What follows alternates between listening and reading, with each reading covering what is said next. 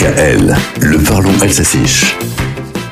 Pinondre, cette coupe, elle revient chez nous. La liesse des Argentins qui ont décroché la troisième étoile. L'Argentine championne du monde de football. Et Waldmeister.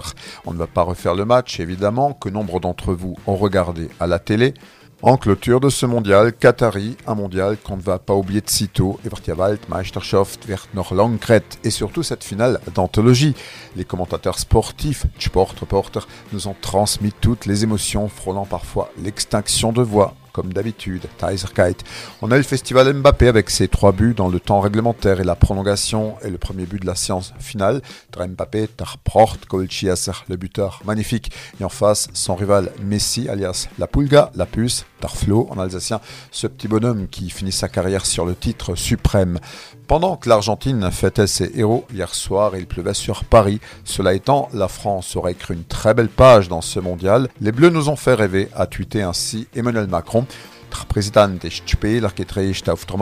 Emmanuel Macron est descendu sur la pelouse du stade de Loussaï, consolé Mbappé notamment.